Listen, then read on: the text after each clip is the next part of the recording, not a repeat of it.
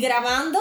Increíble, chicas, estamos aquí finalmente luego de conectar con nuestras tazas de café, que por cierto está muy bueno este café. Ay, Gracias, Wendy. gracias, por- café. Hoy le tocó a nuestra Wendy colar el café.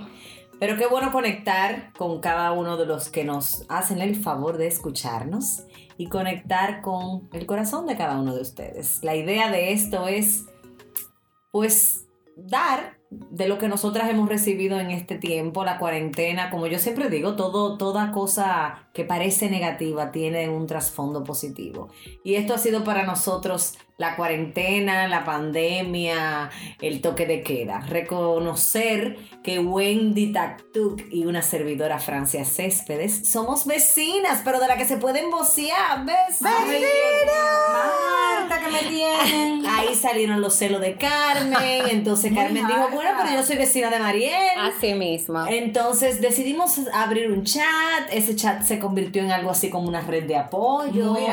En donde nos reportábamos nuestro café cada mañana, en donde nos dábamos ánimo, en donde nos preguntábamos cómo estás.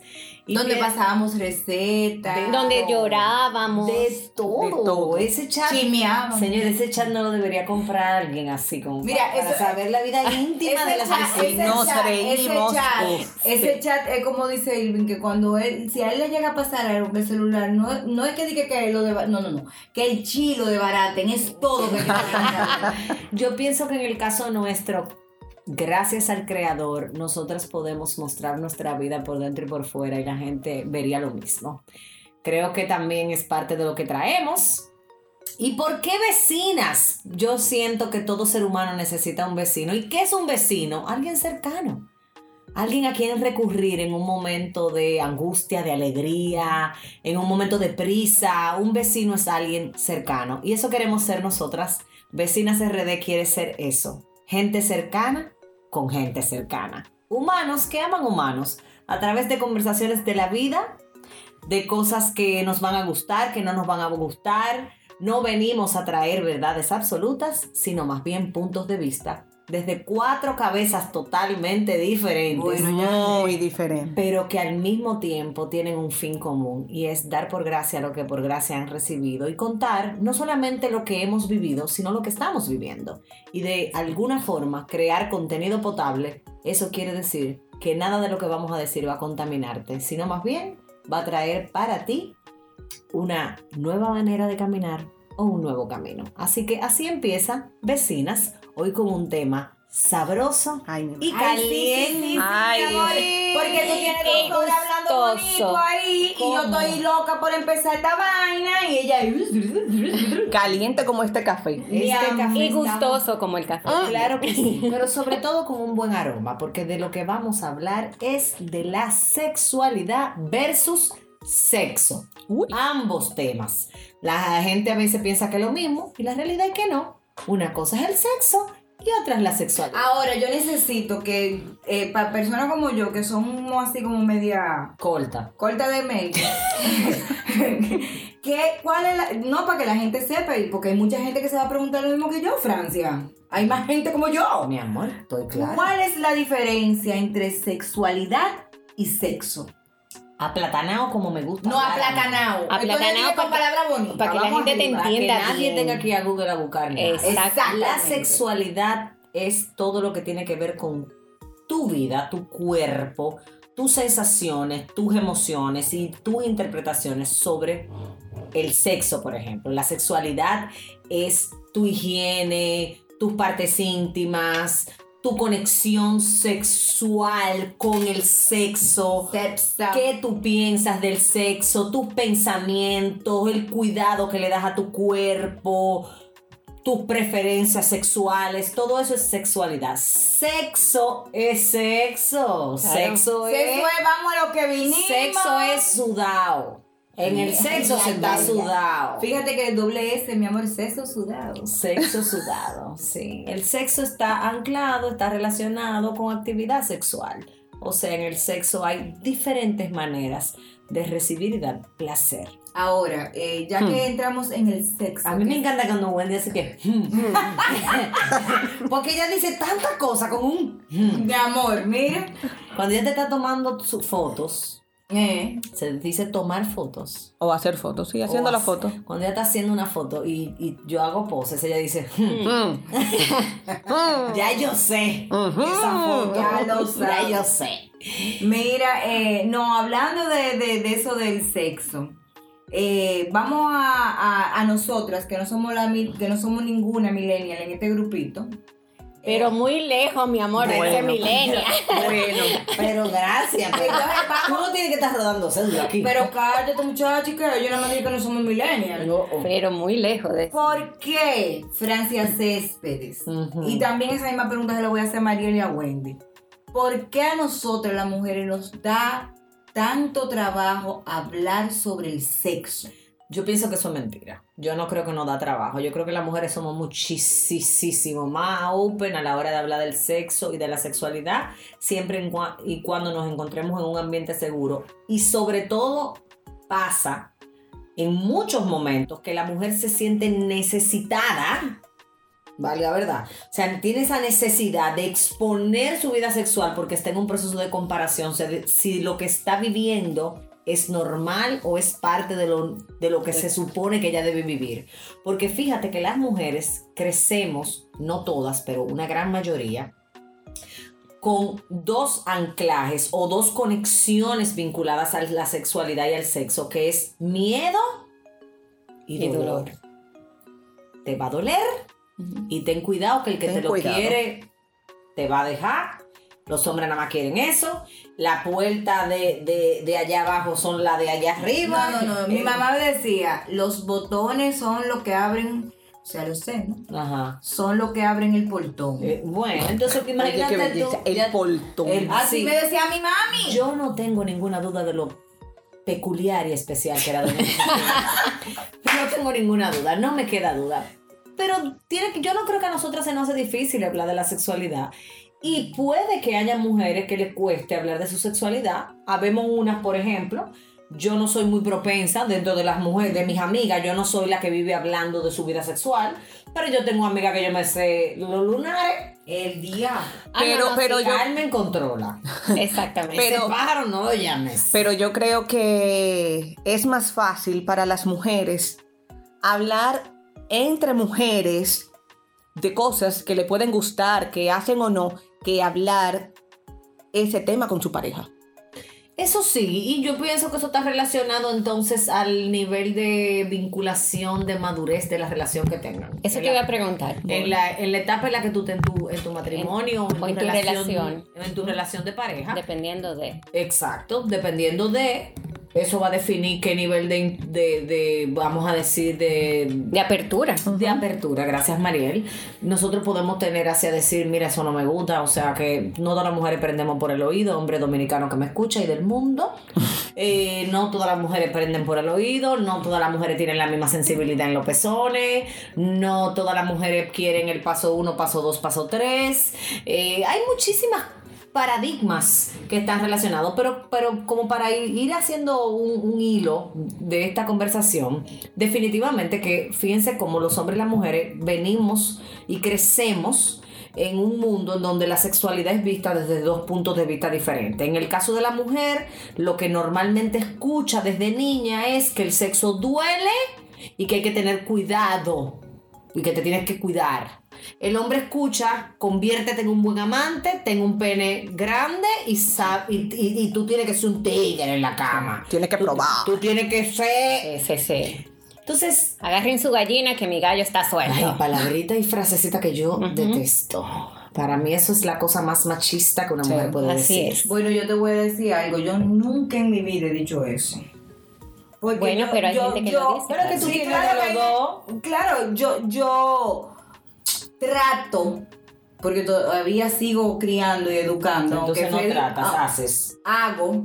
Eh, esta coach es, es difícil Ah, hablar no. con. Bueno, mi amor, por eso estamos con Mira, ella aquí. Sí, sí, hago, hago. Eh, Freddy tiene 19 años, eh, tengo uno de 13 y Gaila ya tiene 24, pero yo, el trabajo que estoy haciendo con mis hijos es que no importa que usted sea varón o hembra. Hay que cuidarlo a los usted dos. tiene que tratar como usted tiene que tratar como le gustaría que lo traten lo traten a Totalmente. usted. Sí, Claro. porque no se trata de género, se trata de maneras de ser, se trata de valores. Claro. Hay una frase que yo uso mucho cuando estoy hablando de crianza con los padres y es, no haces nada educando a tus hijos moralmente, eh, perdón, sexualmente, sin antes educar su moral. Claro. Y la moral son los valores, Claro. o sea, qué nivel de cuidado, qué decisiones tú vas a tomar sobre Sí. tu cuerpo, cómo lo vas a hacer, de qué manera. Eh, hay madres que deciden a los 15, 16 años llevar a sus hijas, por ejemplo, a un ginecólogo y prepararla, planificarla. Yo no estoy de acuerdo con eso, porque yo siento que eso es como que, mira, toma la llave del motel, Claro. arranca para allá. Así como hay madres de varones que hacen lo mismo, o sea, mira, este, toma tu caja de condones. Yo pienso que cada familia tiene un código y una, una estrategia y, una, y un nivel de valores, de moral, de conceptos que va a determinar cómo educar a los hijos. Pero en el caso nuestro, como ya adultos, la sexualidad va cambiando a medida que los años pasan, que nosotros vamos madurando a nivel sexual también, no solamente Sí. a nivel emocional. Sí, sí, sí. Definitivamente que las emociones en el caso de las mujeres están muy relacionadas al sexo. Hay mujeres que dicen, bueno, si yo estoy peleada con mi marido, no es verdad que él me va a buscar en la noche, pero habemos otras que no tenemos que ver. O sea, Incluso, yo te voy a decir algo, algo que mi marido siempre me puso claro a mí, el día que nosotros tengamos un problema y no se resuelve en la habitación, esto se embroma. Sin embargo, yo no estoy tan de acuerdo. ¿Tú sabes por qué, Carmen? Porque yo, yo siempre le digo a las parejas que poner una sábana sobre el problema lo que hace es taparlo, no resolverlo. Entonces hay que tener cuidado. Una cosa es que la reconciliación incite al, al sexo y que podamos conectar después de habernos reconciliado a través de un buen acto sexual, de un buen momento de placer. Y otra es que la manera de resolver los problemas sea yendo a la cama. A eso era que yo me refería cuando decía eso. Él lo dice por el hecho de que el problema hay que resolverlo antes de dormirse. ¿Entiendes? Ah, bueno, ok. O sea, no nos podemos acostar Ajá. eh, eh, peleados. De que tú dándome la espalda a mí, yo dándote a ti. O sea, Mira, yo te entiendo y te voy a decir algo, dado que yo soy creyente y creo en lo que dice la palabra. La Biblia dice que, que, no, de- que no se ponga el sol sobre vuestro enojo. Sin embargo, yo creo que tenemos que leer un poco más allá.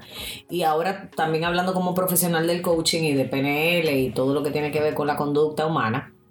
Yo creo que hay una técnica que yo uso mucho, de hecho, en mi vida personal y que la promuevo, que es la técnica de enfriamiento. Yo creo que hay problemas que lo mejor es decir, vamos a esperar que estemos tranquilos para Sí, hablarlos. Sí, un eufórico no piensa. Porque Yo, eh, yo soy muy de eso, de esperar, de bajarme y de poder hablar tranquila, porque yo sé que si hablo. pero eso lo dan los años, Mariel. Sí, eso, ah, claro que sí, mi Eso amor. lo dan los años. Y cuando hablo de los años, no de los años de vida, sino de los años de experiencia en Sí, pareja. sí, sí. Eh, la- definitivamente que al, al principio eh, tener la razón en lo que es una de las cosas que nosotros buscamos eh, de manera natural e inconsciente, porque además nos enseñan eso, la vida, la Sí. manera en que nos criamos en el colegio, por ejemplo.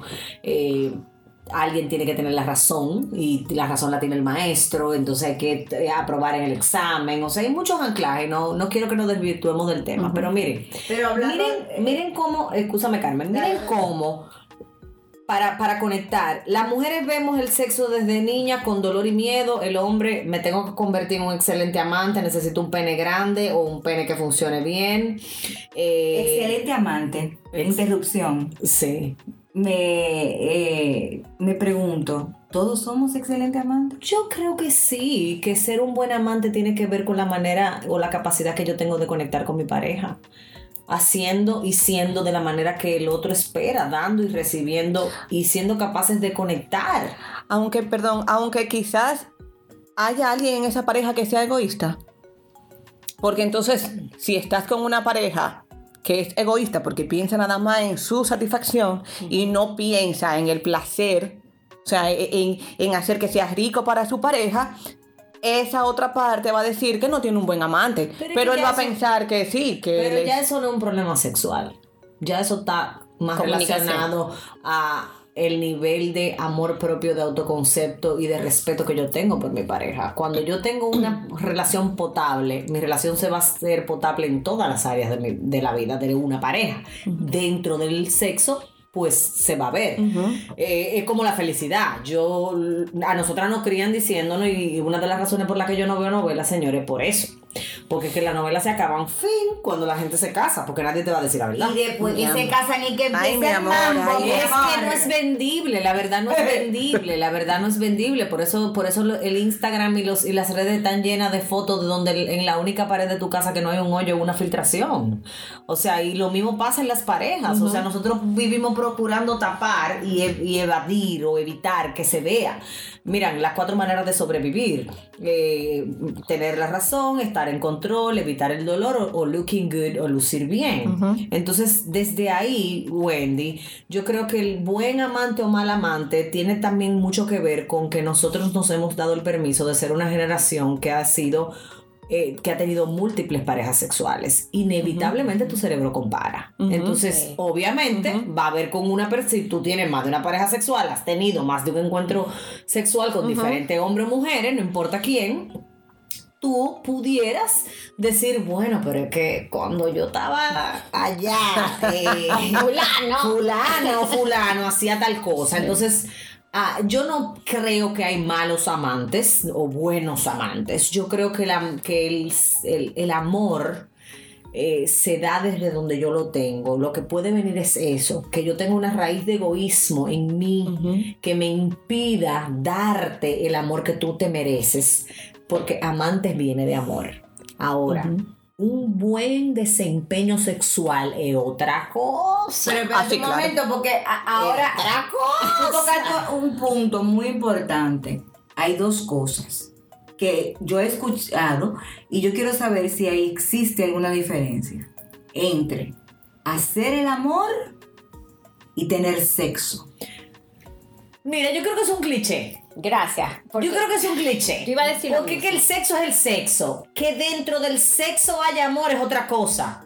Pero sexo es sexo. Sexo es O sea penetración. que tú no tienes Amor. que tener, tú no tienes que tener algún tipo de sentimiento hacia esa persona para poder tener No eh, todo el mundo. Hay gente que sí. Hay mujeres que. Pero Pero hay hay se conectan el corazón con la, con la vagina. y, o con el pene, porque nada más no somos las Sí, mujeres. exactamente. Claro. Hay hombres que no se dan el permiso de acostarse con una mujer si no las desean, si no las admiran, si no les gustan. Eso no es verdad que todos los hombres.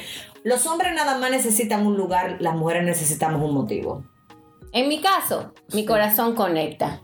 Tan sencillo como Tú ves lo que te digo, o sea, Ahí voy, pero oye lo que te dije. Los hombres, para tener sexo, necesitan un lugar, una cama. Ya, ¿dónde? un ya, dale. Las mujeres, un motivo. Las mujeres estamos más, más ancladas o pegadas a la parte emotiva, emocional y los hombres e racionales. incluso te voy a decir algo, eh, escuchándote decirlo, el hombre es más visual en cuanto a- al, al gusto de una mujer, espérate. Cliché. Y la, no, mamá, espérate, la mayoría, yo, yo creo que sí, eh, A ver, Francia. dale.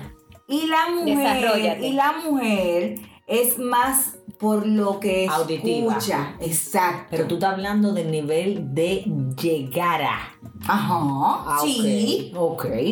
Te lo compro hasta cierto punto. Ok, dale. Sin embargo, tenemos cinco lenguajes del amor. O sea, hablar, una cosa es hablar de hombre y mujer, otra cosa es hablar de masculino o femenino. Habemos algunas mujeres que somos masculinas. y hay Ay, a mí me dicen Ok. que a mí me dicen pero- que sí, que pero- yo no oigo y, y- y escribo al mismo tiempo. Sí, sí. Mira por qué te lo digo. Eh, una mujer puede tener el mismo deseo, la misma necesidad de ver en su pareja, visualmente hablando, algo que le guste, que le agrade. Podemos hablar de la ropa interior, señores. Mira, los hombres con un solo tipo de calzoncillos resuelven todo.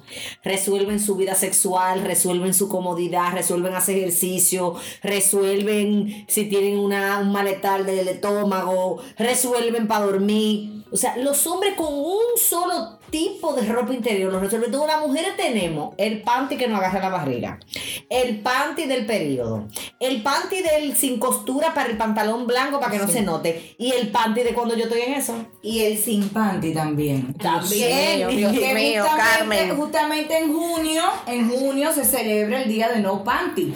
Ya. Está bien, pero esos son días. Hoy. Bueno, ya lo dijiste, 20 de junio sí. Siga, bueno. 22, tú estás muy 22 de atrás. junio, 22 de junio se celebra el Día de No Padres. Ah, yo no Pero hay Ok. gente que celebra las cosas así como semana aniversaria. o sea, Hacia ti que lo estás escuchando, mi amor, celébralo Yo lo estoy celebrando desde que empezó la cuarentena, el 16 de marzo. Ay, Dios mío.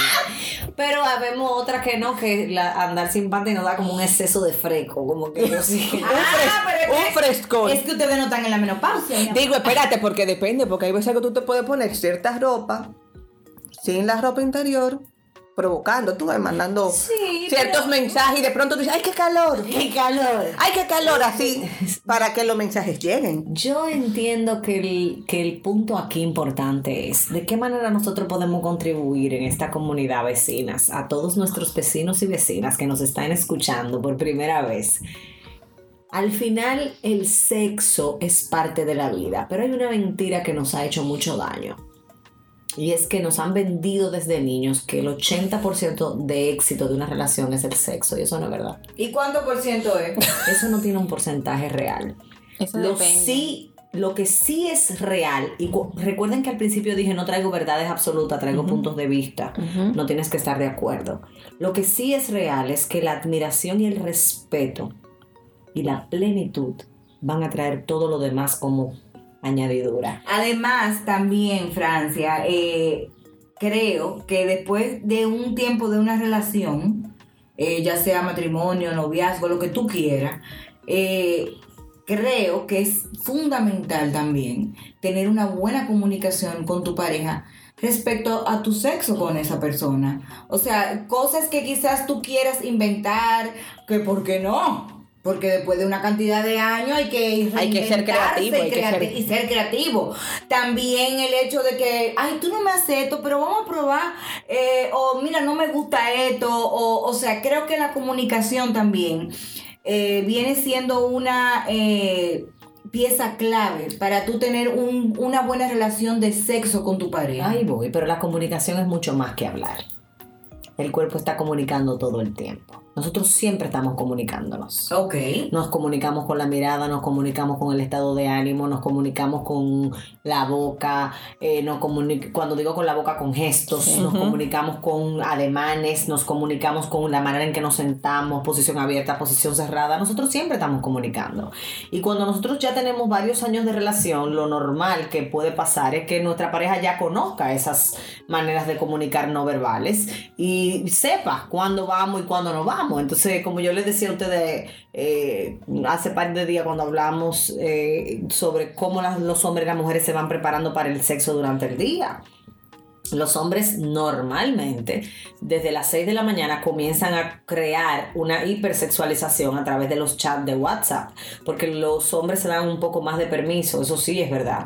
De, y cuando digo sí es verdad me refiero a que está comprobado en, en estadísticas, los chats de hombre, de hombres solos, tienen una, digamos, mayor propensión a desarrollar y compartir contenido sexual mucho más explícito que el de las mujeres. Entonces a las 6 de la mañana, mientras tú estás recibiendo el mensaje de tu mejor amiga, de tu abuelita, de la pastora, del pastor, de la monjita, de, de, de- de buenos Y- días, Dios te bendiga. No, no, no, y el de la amiga loca, Francia, espérate. Sí, pero que eso El de la amiga que te va a mandar Francia está en los grupos equivocados. Sí, sí, sí, sí. Que yo no tengo ese tipo de amiga porque yo no me la genero. Ah, bueno. De verdad, yo no tengo, no, genuinamente le estoy hablando, yo no tengo una amiga que se, que se atreva, cuando digo que se atreva, que me vea a mí como la persona para mandarle un buenos días con un hombre en cuero. No, pero que no tiene que ser un hombre en cuero. Excusa. Cuando digo en cuero me refiero a sex, o sea, algo Ellos que hay, incite- ellos hay unos memes. ellos hay unos memes. Sí. Hasta de Chayanne. Ay, amor. ay, sí. Que te dicen buenos días, belleza. Y con aquello oh, cuadro. Yo no- Sí, yo sí, no estoy diciendo que Oh. Oye, ¿qué es lo que yo estoy diciendo? Yo no estoy diciendo que está mal, yo no lo estoy criticando, ni siquiera estoy diciendo, ni ponderando. Te voy a mandar pal. No, que yo soy feliz. Y tú sabes qué es lo que yo, que, a dónde que yo me voy, a que lo, vamos a hablar de lo que es la mayoría. Y en la mayoría de los casos, las mujeres reciben a las 6 de la mañana una cita bíblica o algo de empoderamiento, o de tú puedes, o de Dios, o del día. El hombre recibe un buenos días con un, do- un par de, una mujer con un par de seno afuera. A las 10 de la mañana la mujer recibe un señor, ustedes no saben que fue al supermercado y la carne, no sé qué, subió todo. El hombre a esa hora recibe un video de la chapa que vibran. Eh, al mediodía las mujeres nos estamos mandando fotos de buscando mis tesoritos al cole y fotos de los niños y fotos de la que de, de la comida que cociné. Espérate, Carmen, espérate. Yo no tengo esa amiga, ¿viste? Sí. Eh, Francia, yo tampoco tengo Ok, esas amigas. bueno, está bien, pero por eso somos cuatro. Y, es verdad. lo importante aquí es que cada quien se pueda hacer, sentirse pues identificado, Claro, identificada claro, claro. con lo que está viviendo. Claro. Pero mientras yo estoy recibiendo eso, Es que te estoy escuchando y no me visualizo. Ok. Eh, eh, eh, la- mi pareja, o sea, en el caso mío, Raúl, en el caso de cada uno de ustedes, pudiera estar recibiendo videos pornográficos o videos Ah, que sí, existen. todo el día. sí, sí, sí. Todo el día, ¿Qué sí. pasa? Que el hombre se va hipersexualizando durante el día. La sexualidad de una mujer inicia a las 6 de la mañana con el beso o la llamadita de los buenos días. Ahí empieza la conexión de si vamos a estar bien o no durante el día. El hombre activa su sexualidad a las 10 de la noche después que se acaba el partido de fútbol, de pelota, del noticiero, la serie o lo que sea. El hombre tira un brazo, ¡po! Y ya él entiende que ya él hizo su trabajo y que vamos al mambo. Y las mujeres a veces, una de las quejas mayores que yo recibo en, cuando recibo pareja es, es que él no va preparando el ambiente. Y el hombre, pero, pero que eso no hay que preparar, eso está ahí. O sea, si estamos casados, eso está ahí. Eso ya. ¿Y para qué tú quieres? Sin embargo, también tenemos muchos hombres que tienen la queja de que sus mujeres no inician o no tienen la iniciativa de, de, de- de desinhibirse, de decir, esta vez soy yo la que voy a... Tú sabes lo chulo que es, por ejemplo. Ay, eh, pobre Fredín. No, todo lo contrario. Ey. Ey. No, por ejemplo, Fredín se tranca en su estudito a hacer su escultura y su cosa, ¿verdad? Y tú vas Y yo sin te- panty. No, no, no, todo lo contrario. Yo no tengo ni que ir, mi amor. Yo le pongo nada más un mensajito por WhatsApp, Ay. que es el icono del diablito. Ya. Ok. Él- él- entonces me pone el carajito corriendo. que se paró corriendo. ¡Ya! ¡Ya no hay más que hablar! Pero ahí voy. Qué bueno que en este momento de sus vidas... Eso se llama complicidad. Es lo que te digo, eso es un 25 años más tarde, ¿verdad? Que son que tienen. De casado. Ajá. Hmm. 16, more. Ok, 26 años de casado después ustedes tengan esa complicidad. Claro. Porque Nosotros tenemos pareja que tienen 25 años de casado pero viviendo el primer año. Ajá. O sea, viviendo siempre eh, lo mismo. Eh, tú sabes que yo no soy multitasking. Seguimos. en conclusión, hay que ser creativo. eh, debemos, También. debemos Claro Para a que- a creatividad. Sí, pero- porque es que la monotonía es complicada y la Oye, monotonía mismo. desgasta. Esos pobres esos pobres, eh, eh, eh, eh, judíos que, que, que la posición es la del misionero todo el tiempo. Miren, pero vamos, vamos a ser benignas con algo. Ser creativos no necesariamente implica Posiciones. No, no, no es pata voladora y cosas así, no es así. No, Ah, pero es eso, tomar la iniciativa tú un día. eh, así como él deja caer su mano y él entiende que eso está ahí, usted deja caer su mano también. Pero también yo creo que nosotros necesitamos O la boca. Y no más, y no más, Ay, Dios mío, santo Jehová, dame paz, porque yo no sé para qué, porque yo no sé en qué momento, porque tú entendiste que es.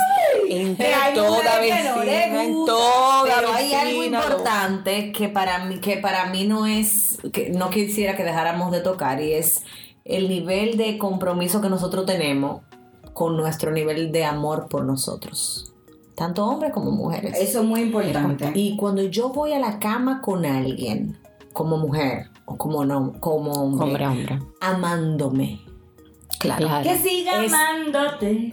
Eh, amándote. cuando yo voy a un, a un encuentro sexual cómoda, cómodo con mi cuerpo, con, con lo que, Con lo que me tú siento eres. listo Claro. para dar, definitivamente que todos vamos a salir ganadores. Entonces, por eso no creo en los buenos o malos amantes, pero puedo poner el ejemplo mío personal como una manera de edificar y, y de conectar con aquellas mujeres u hombres que están atravesando ese proceso. Cuando hace apenas un año que yo eh, me realicé una manga gástrica, una bariátrica, y tengo 112 libras menos, o sea, yo soy la mitad de mí. Por supuesto que mi vida sexual ha cambiado, porque hay posiciones, hay posturas, hay eh, hasta sensaciones. Yo recuerdo que eh, en el inicio de mi proceso de baja de peso, Ella se yo- pone colorada. Ella se pone oye. ¿por qué? Oye, ¿por qué? No tiene nada que ver con el sexo. Pero un día yo me di, yo iba caminando y me di en la cadera y yo, ¡ah! ¡Wow! ¿Y qué yo tengo ahí? Y cuando me toqué, yo dije, ¡wow! Ahí hay un hueso. Yo- yo- la grasa no me permitía reconocer que hay un hueso. Entonces, así mismo la vida sexual, eh, comparándola con ese proceso que viví yo y que quizás muchos viven desde el sobrepeso, cómo es la vida sexual de un obeso mm, eh, pudiera ser muy normal, porque hay obesos que tienen muchísima flexibilidad y que no hay problema, pero hay obesos que no, y sobre todo una persona que no siempre fue obesa, que era mi caso, no, no- yo no había sido obesa toda mi vida, eh, pues fue un cambio. Pero así pueden venir cambios en tu crecimiento personal. Sí. Así bien el cambio de cuando tú te preparas, mi amor, no es lo mismo ir a tener una actividad sexual con el sutico de puedo quedar embarazada que no, No, te sea, sientes ujú. libre. Eso es más bueno, mi amor. O sea, cuando tú estás disponible 24-7. cuando tú cierras la fábrica y Ajá. abres el parque de diversión. Ajá. Ay, sí. Ese parque locura. es de diversión. Entonces, Y eso, que más chulo es después. Cuando ya tú no tienes malas reglas, no hay reglas, mi amor. Ah, Eso no. es, vamos a Ahí no he llegado mismo. todavía. Pero tú sabes Mira, que tú estás diciendo que chulo, Carmen. Sin embargo, yo que, que he escuchado diferentes cosas, conozco de mujeres que la menopausia las lleva a una baja de la libido. Te voy a hablar ahora como psicóloga, porque Ay. yo estu- lo hablé con una, no, lo hablé con un especialista, eso, porque yo también había, Entonces vas a hablar desde tu experiencia. desde, desde mi experiencia, eh, de mi conversación y de mi, y de mi vida propia, eh, yo tenía la curiosidad y le pregunté a una experta en la materia, le digo, ve acá, ¿por qué yo he, he escuchado y he leído que cuando la mujer llega a la menopausia, la libido suele bajar, pero a mí me pasó lo contrario. O sea, yo soy anormal. Sí, ella no te dijo que sí, porque sí tú eres anormal. Bueno, Pero quizás eh, tú has tenido un crecimiento personal que Dos ha cosas. mantenido ese libido activo. Eh, dos cosas me han ayudado. Eh, lo primero es mi, mi, mi forma de que yo me reinventé. Y la segunda es que si tú antes, eso es, te está hablando una persona, no yo, me habló la experta. Si tú antes de, de llegar a la menopausia tenías una vida eh, sexual plena y, vas, y activa, normalmente tu libido no baja después de la menopausia. Bueno, eso, eso no es, yo, no- yo no, no es que no esté de acuerdo con lo que tú estás diciendo, lo que pasa es que los números establecen otras cosas. Los números establecen que más que relacionado con la vida sexual activa, está relacionado con tu fisionomía. Tiene que Claro. mucho que ver con, el, con la parte química de tu cuerpo, porque hay mujeres que lo que dejan es de lubricar, no es que no tienen deseo. Ah, exacto. sino que dejan de lubricar y tienen una resequedad vaginal y aunque tengan deseo, pues el, el acto Sí. sexual se convierte en un proceso doloroso más que de placer. Entonces ahí el señor que esté escuchando también este podcast se emociona y trabaja no solo tirando el brazo, sino también otras cosas. Sí, pero por favor, la vagina se moja sola, no la escupa. Ah, yo no, no. yo no. ¿Cómo así? ¡Eh, La valor! vagina tiene la capacidad de mojarse sola. Eh, eh, no hay que ayudarla. Gracias, pero es que la manera como tú lo dijiste fue que se sintió como... Ese es Wendy, señores. Eso dijo Wendy, que quede en acta, que el, que el sonido de Pero del que- fuiste tú. Que hasta se cupió la boca. Es que se escuchó así, o sea, como, ay, Lo que pasa es que hay hombres que en buen dominicano, y a veces las mujeres, eh, queremos forzar un zapato que no nos sirve. Entonces, hay momentos en el que por X razón, sea por un tema emocional, sea por un tema de, de salud, o sea, físico, sea por un tema químico, lo que sea, no estamos conectando sexualmente. Y ese es un momento para reinventar la sexualidad y quizás practicar otro, Otro tipo, tipo. de encuentros sexuales a través del sexo oral, de la masturbación, de besos, de abrazos, de caricia, lo que sea. No siempre una vagina está lista para ser penetrada. Y hay Sí. hombres que lo quieren forzar la mala, mi amor. Sí, Entonces claro. la vagina se- está hecha Para lubricarse sola. No, y, y también yo no, entiendo si que no- Tiene, porque como tú decías, que hay mujeres con la menopausia, que no es que no tienen ganas, sino que no lubrican. Hay una compañía eh, mundial Ay, Dios mío. que Ay, tiene Dios. diferentes tipos de lubricantes. Es, es verdad, eso Sí, es lubricantes de sí, agua, sí. Sobre pero todo, te voy a decir algo. No necesariamente, siempre Ya. tiene que haber penetración. Claro. Usted puede ir y sobarse. hay que, hay que Esa mira, esa palabra. Oye, espérate. Porque la cara de Mariela.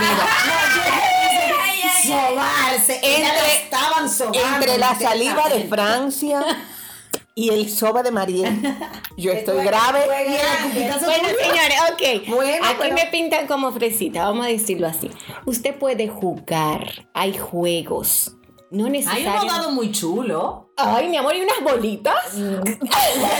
sí, barajas también. Pero Grey, mi amor, Grey, Grey.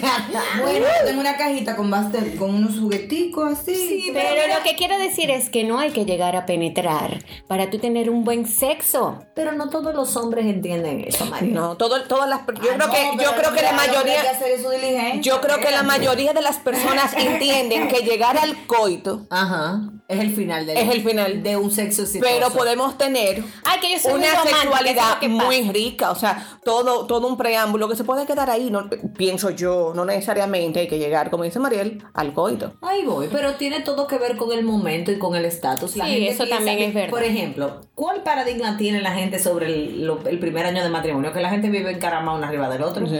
Y hay un alto porcentaje de parejas que el primer año de matrimonio es donde menos encuentros sexuales Porque tienen porque están en el proceso de adaptación y tienen la Sí, mente de todo. Yes. menos en eso. De hecho, no es verdad que la gente sale de la boda a eso. No.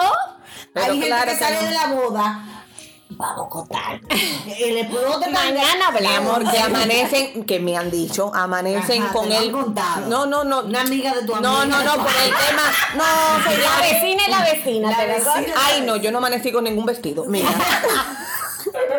Pero me han dicho, hay gente que amanece con el vestido.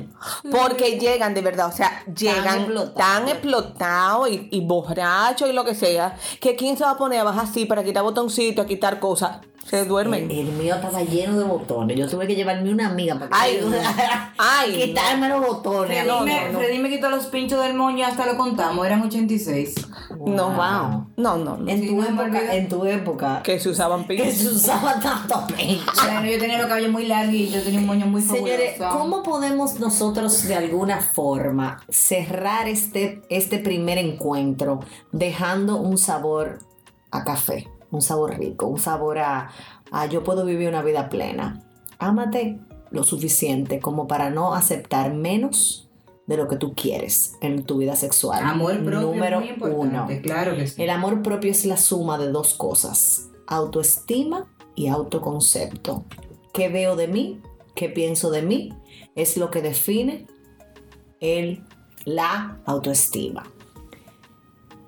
No permitas tampoco estar en una relación sexual en donde, como planteaba Wendy, por ejemplo, haya alguien que lo único que esté alimentando sea su ego. Si lo notas, trabaja en ello. Tampoco te estoy mandando a divorciarte.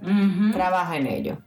Yo nunca, en todos los años de profesión que tengo, le he mandado a nadie a divorciarse, porque siempre he dicho que el marido más fácil de botar es el ajeno. El ajeno es el tuyo, claro. Y lo no. Entonces, también date el permiso de descubrir qué áreas de tu vida, dentro del área sexual y de tu sexualidad, te faltan por reconocer. Quizás hay cosas que tú has querido hacer y te ha dado miedo.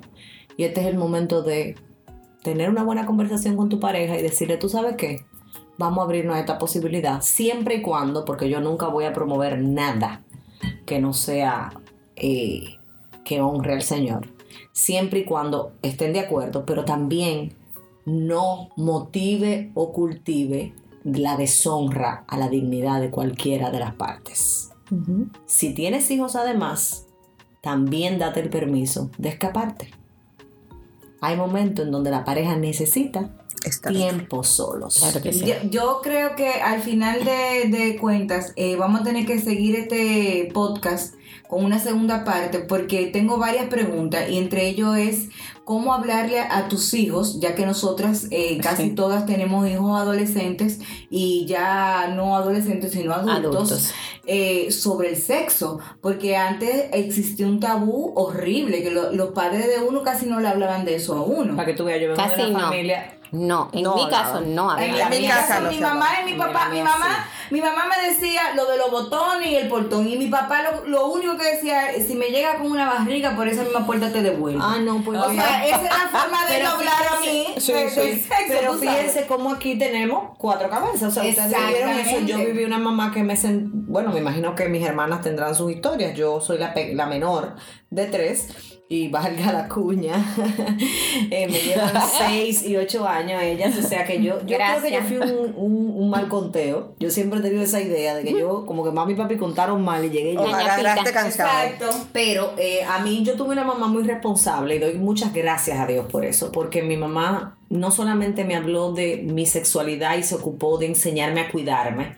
Eh, yo les decía a ustedes, y lo voy a decir ahora, que yo cuido a mis amigos y cuido mis relaciones de amistad tanto como cuido mi vagina. O sea, para mí, a mí me enseñaron a cuidar mi cuerpo y así mismo me enseñaron a cuidar las relaciones.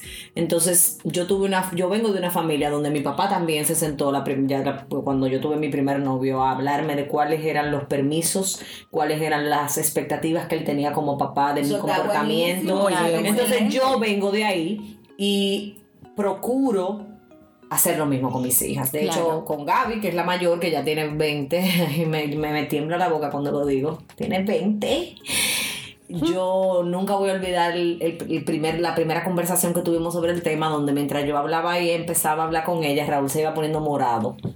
Porque él decía, no, ya, ya, ya, no le digas Pues más. mira, yo le doy gracias a Dios que yo tengo un, un ¿cómo se dice? Una buena comunicación. No, y una buena y un buen acompañante en esto, que es mi esposo, que con Gaila eh, nosotros le hablamos las cosas como, como, como tenían que ser y, y se lo dijimos, sin gorrito no hay cumpleaños, esto es lo que hay, y él nunca se vio tímido ante la idea de hablarlo con su hija, tú sabes. Pero eso lo tenemos que dejar para un segundo Sí, sí, sí, podcast, sí, sí, porque sí.